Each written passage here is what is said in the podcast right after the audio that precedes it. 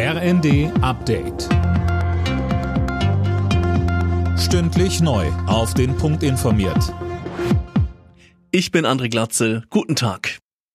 Nach längerer Funkstille zwischen Berlin und Moskau hat Kanzler Scholz jetzt ein weiteres Mal mit Kreml-Chef Putin telefoniert. Erneut forderte Scholz schnellstmöglich einen Waffenstillstand. Putin wiederholte offenbar seine Behauptung, in der Ukraine würden Nazis herrschen. Scholz stellte anschließend bei Twitter klar, das ist falsch. Regierungssprecher Hebestreit hat eingeräumt, dass man nicht zu viel Hoffnungen auf solche Gespräche setzen dürfe. Die EU stellt der Ukraine weitere 500 Millionen Euro für Waffen zur Verfügung. Das hat der EU-Außenbeauftragte Borrell am Rande des G7-Außenministertreffens in Weißenhäuser Strand an der Ostsee angekündigt.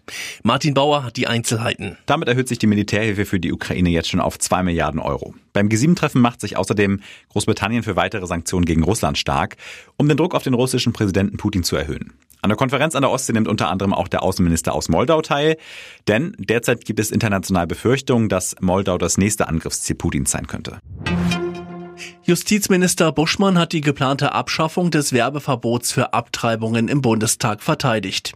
Ärzte sollten sachliche Informationen bereitstellen dürfen, sagte er. Und weiter? Im Internet erlauben wir jedem Verschwörungstheoretiker, jeder Fake News Schleuder, jeden Unsinn über Schwangerschaftsabbrüche zu verbreiten. Aber qualifizierte Ärztinnen und Ärzte als Hüter der Wissenschaft, der Fakten, der Sachlichkeit und der Aufklärung, denen verbieten wir sachliche Informationen bereitzustellen. Das ist doch absurd.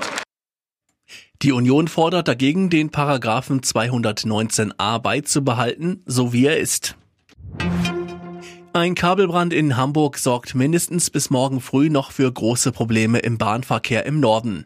Die Auswirkungen treffen nicht nur den Regionalverkehr, sondern auch die Fernverkehrsverbindungen in den Westen und den Süden. Und die ICs nach Dänemark fallen aus. Alle Nachrichten auf rnd.de